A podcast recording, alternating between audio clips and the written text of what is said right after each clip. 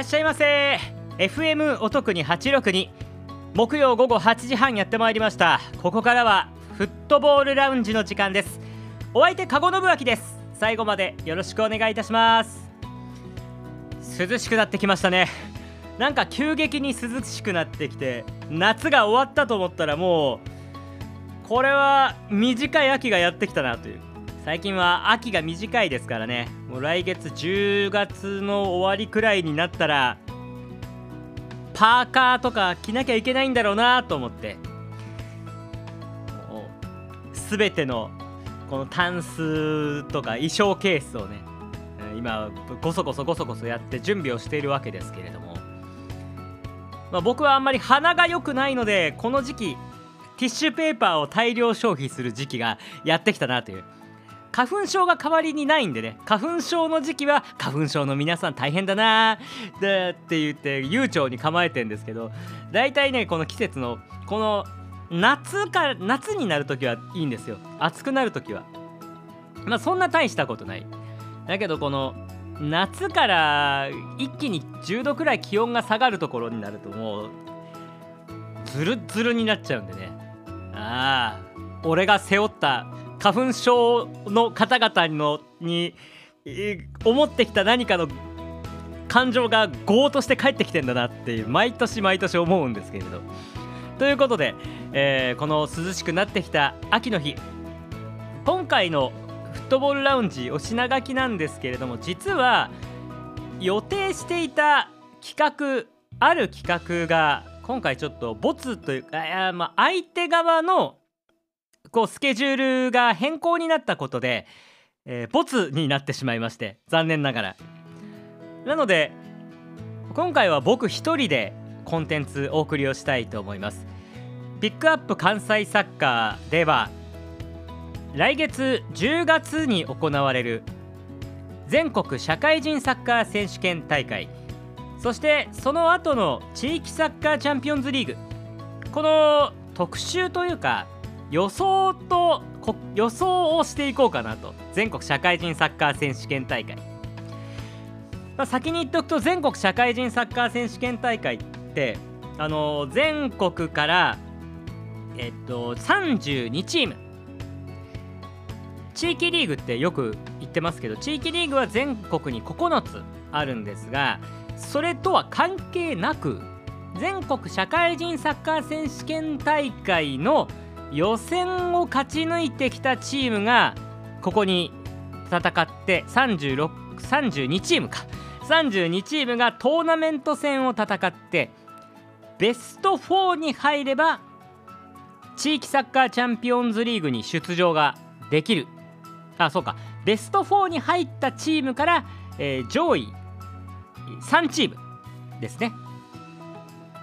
上位3チームが中に最大で3チームが入れるということです。でこの全国社会人サッカー選手権大会がいよいよ来月開幕をすると来月の20日から開幕するということでもう1ヶ月切っちゃいました。なのでそちらの予想をしていこうかなと思っております。まあ、その後の地域サッカーチャンピオンズリーグの動きで全国の地域サッカー地域リーグの優勝もだいぶ決まってきましたのでそちらのご報告報告というかその結果もお知らせしたいと思います。ということで今日は僕一人でお送りをしていきます。フットボールラウンジキックオフです。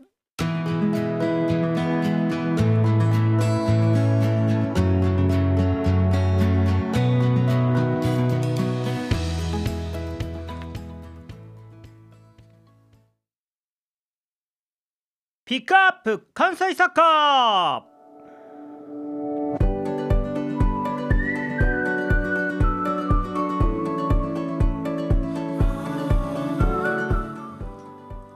さあということで今回のピックアップ関西サッカーは来月行われる全国社会人サッカー選手権大会。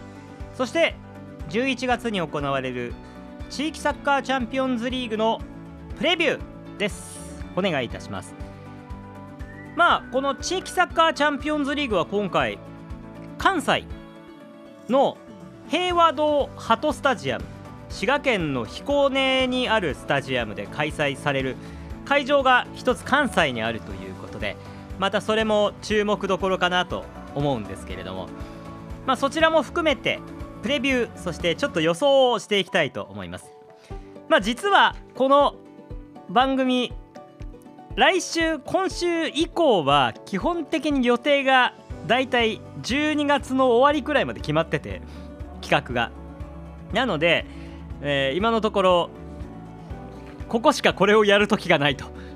いうことであのしっかりやれる幸運なのか不運なのか分かりませんけれども今回あのネタが、えー、変わってしまったと直前で変わってしまったということで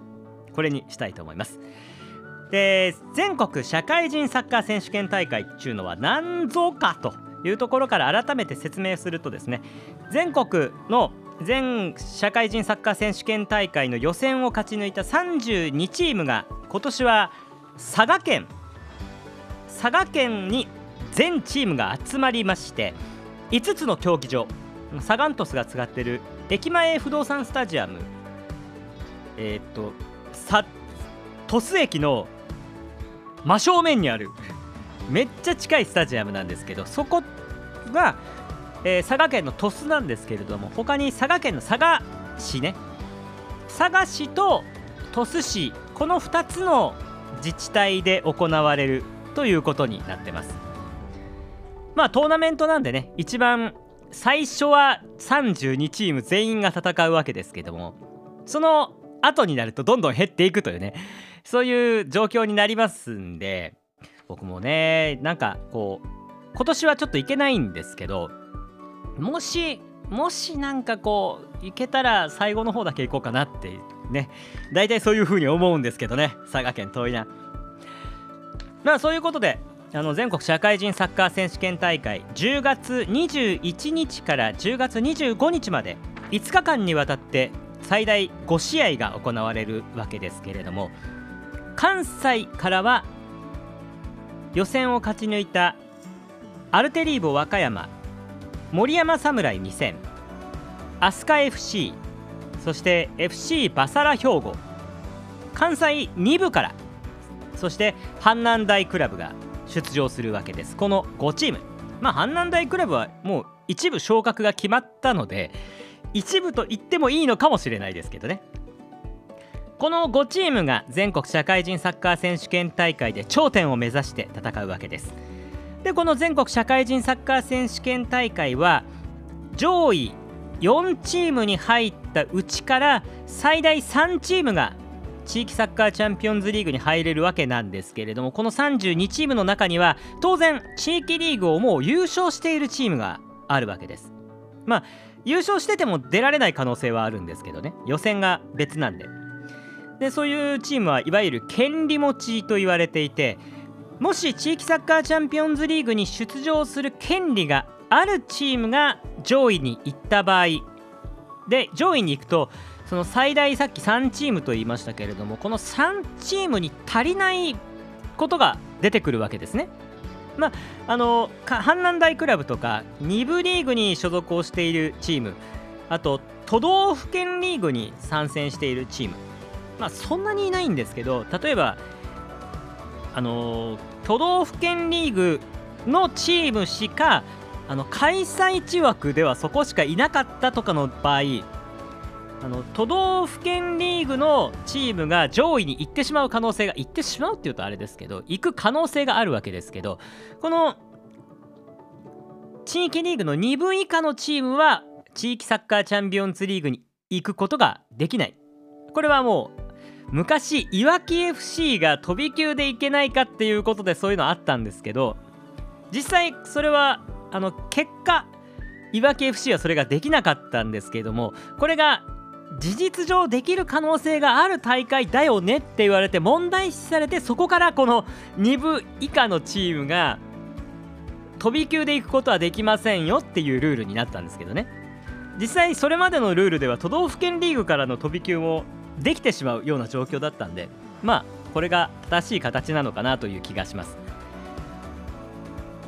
さあということでこの全国社会人サッカー選手権大会関西から5チームそして他の地域から30、30じゃない27チームが参戦するわけですけれども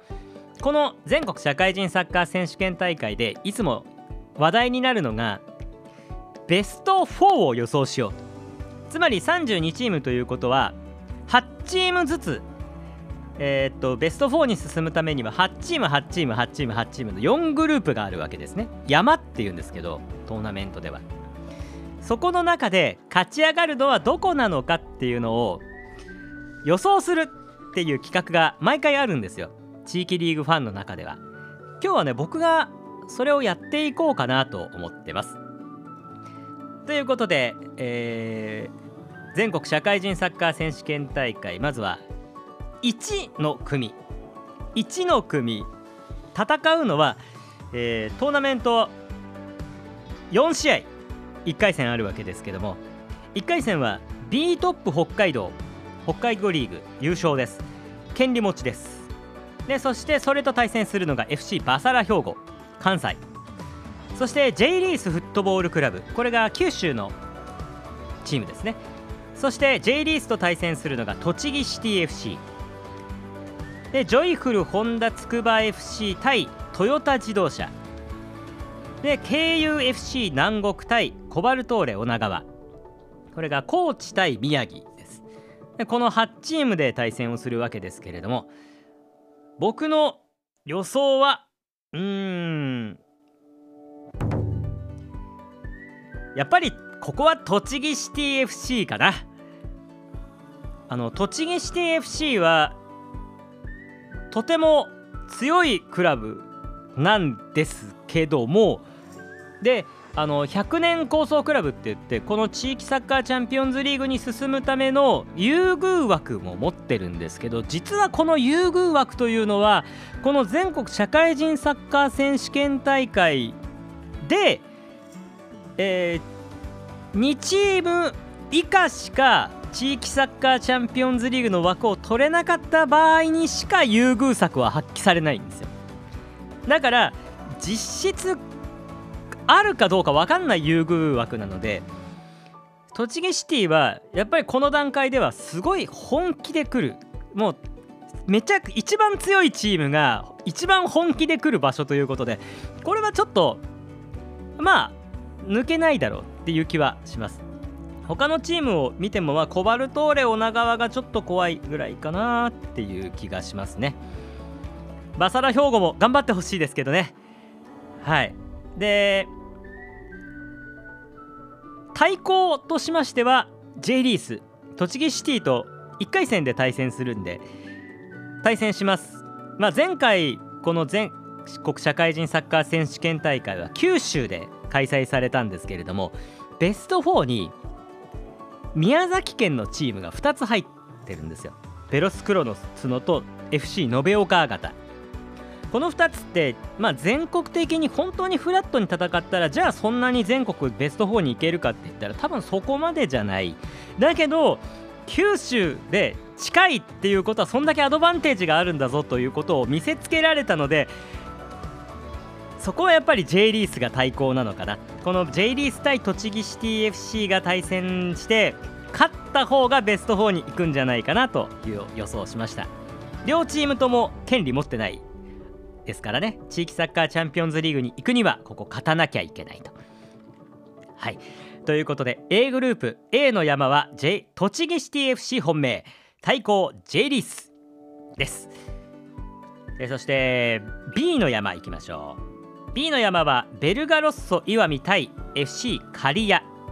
島根対愛知です。東京 23FC 対阪南大クラブ東京対大阪です。そして福山シティ対東方チタニウム。東方チタニウムにはおこしやす京都 AC にいた榎本選手がいますね。そして KMG ホールディングス対、えー、NUHWFC NUHW は予選で北信越新潟県なんですけど予選で福井ユナイテッド FC を倒してる。新潟医療福祉大学の社会人チームですね。この4試合なんですけれどもじゃあ本命どこでしょうか？まあここは権利持ちなんですけどやっぱ力が抜けてる福山シティかな。まあ中身を見てもじゃあそんなに福山シティ以外突出しているチームがない。なあと思いますのでしかもあの福山シティって結構クラブのカラーがもう絶対ここは抜かない。どの試合も絶対抜かない。全部勝ちに行くっていうそういう意識を持ったクラブなのでこれはちょっと福山シティここも抜かないだろ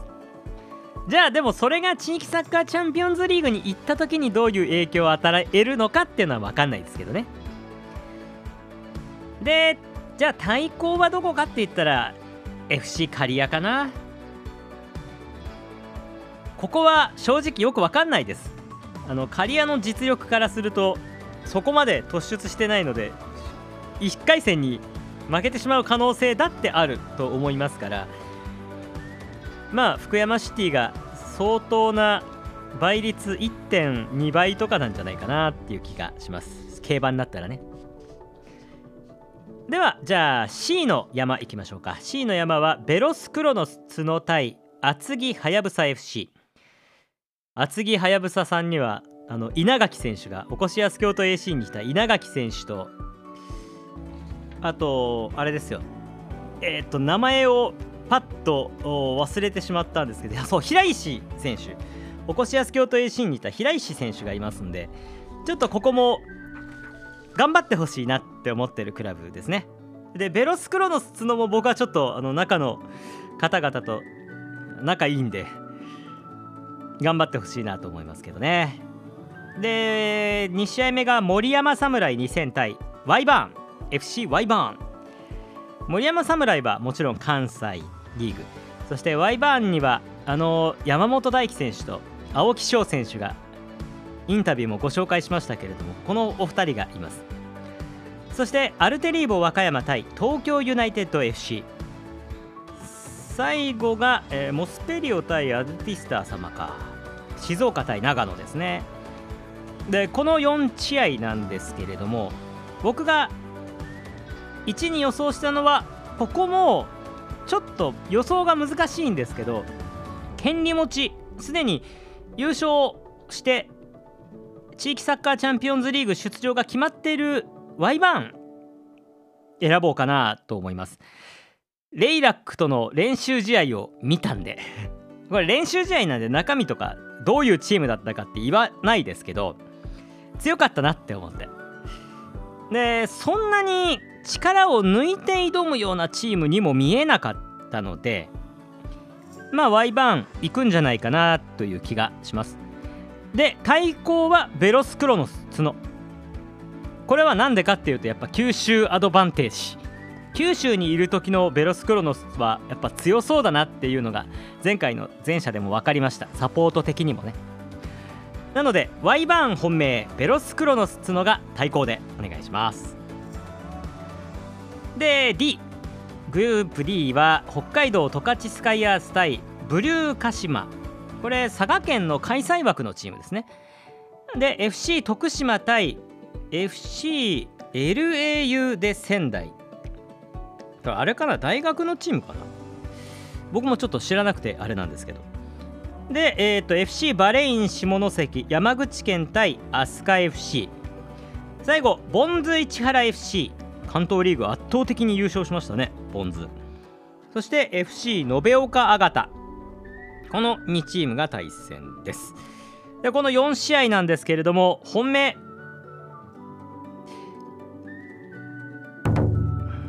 いやすごい迷ったんですけど FC 延岡あがたにしようかなと。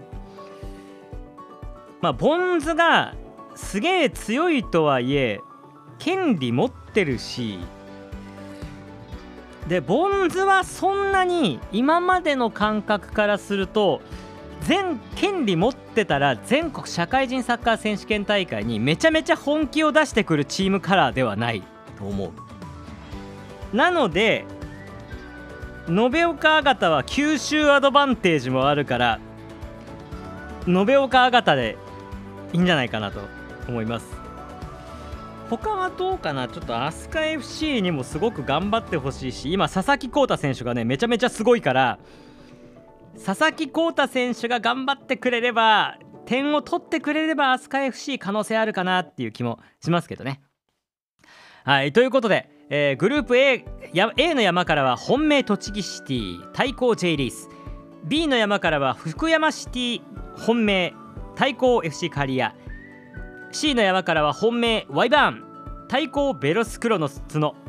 そして D の山からは本命 FC 延岡あがたそして対抗ボンズ市原 FC と予想しました。対抗本当はね飛鳥 FC にしたいところですけどね。可能性はあるよね。はい。ということで、えー、全国社会人サッカー選手権大会予選、えー、予想大会でした。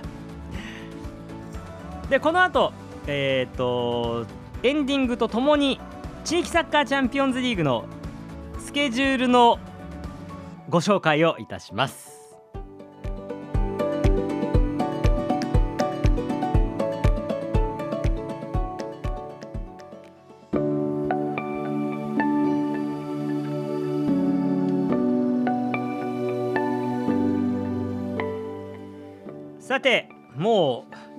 人でやっててもこれぐらいかかるんですね。地域サッカーチャンピオンズリーグのご紹介をしましょう。地域サッカーチャンピオンズリーグの開催今年はこの第1次ラウンドが関西の平和堂ハトスタジアム滋賀県の彦根市にあるスタジアムで行われます。彦根の彦根城の隣です。だから結構まあ彦根駅から15分ぐらい歩いたらある競技場です。で5月に天皇杯で行きましたけれどもその時には駐車場が一切作られてなかったので車で行くことができなかったんですけれどもどうなんでしょうね。11月にはできてんのかな。まだちょっとあるタイミングで行ってみようと思います。近いんでね僕は。でこの地域サッカーチャンピオンズリーグはどういうものかというと全国の地域リーグ。優勝した9チームとそして全国社会人サッカー選手権大会の上位4チームのうち最大3チーム。でこれで足りなかった場合は、えー、100年構想クラブ、えー、っと栃木シティとボンズ市原と南葛 SC と東京 23FC この4チームなんですけどえーと、ポンズはもう地域サッカーチャンピオンズリーグ出場が決まっているので栃木シティ南葛 SC 東京 23SCFC この3チームが優遇で出ることができます。2位だったらねあの地域リーグで2位だったら入れるんですよ。であのその要件に合うのは栃木シティだけなので栃木シティだけここに入る可能性があります。でえっ、ー、と輪番枠というのがこの後にありましてこの100年構想クラブの枠を使っても足りなかった場合この場合は輪番枠ということであの各地域リーグの2位の中でえー、各地域リーグの持ち回りで決まったところから2位のチームを出しますよっていう。持ち回りで決まってるんですよ。ど今年はどこですよって。でそこからあじゃあ足りないんですね。私のところから2位出しますね。っていうようなレギュレーションになってるんですけど今年は東北一部で四国関東というふうに出場権が割り当てられます。まあ、関東一部は栃木シティなのであの100年構想クラブの方で優遇枠あるんでこれはまああんまり関係ないんですけど東北一部。東北一部はえー、っと何だったかな。えー、っとブランデューが優勝してブランデュー弘前が優勝してコバルトーレが2位だったかな。えー、っとちょっと待ってくださいね。そうですね。コバルトーレが2位なのでもし誰もこの段階で全国社会人サッカー選手権大会が終わった段階で足りなければコバルトーレ女川が出場するということになりますね。まあそんなに何人も足りないっていうことはないとは思うんですけれどもそういうことになります。四国リーグの2位ってどこだっけ？ちょっと今調べますね。四国リーグ。四国リーグってねあの FC 徳島が確かね強くて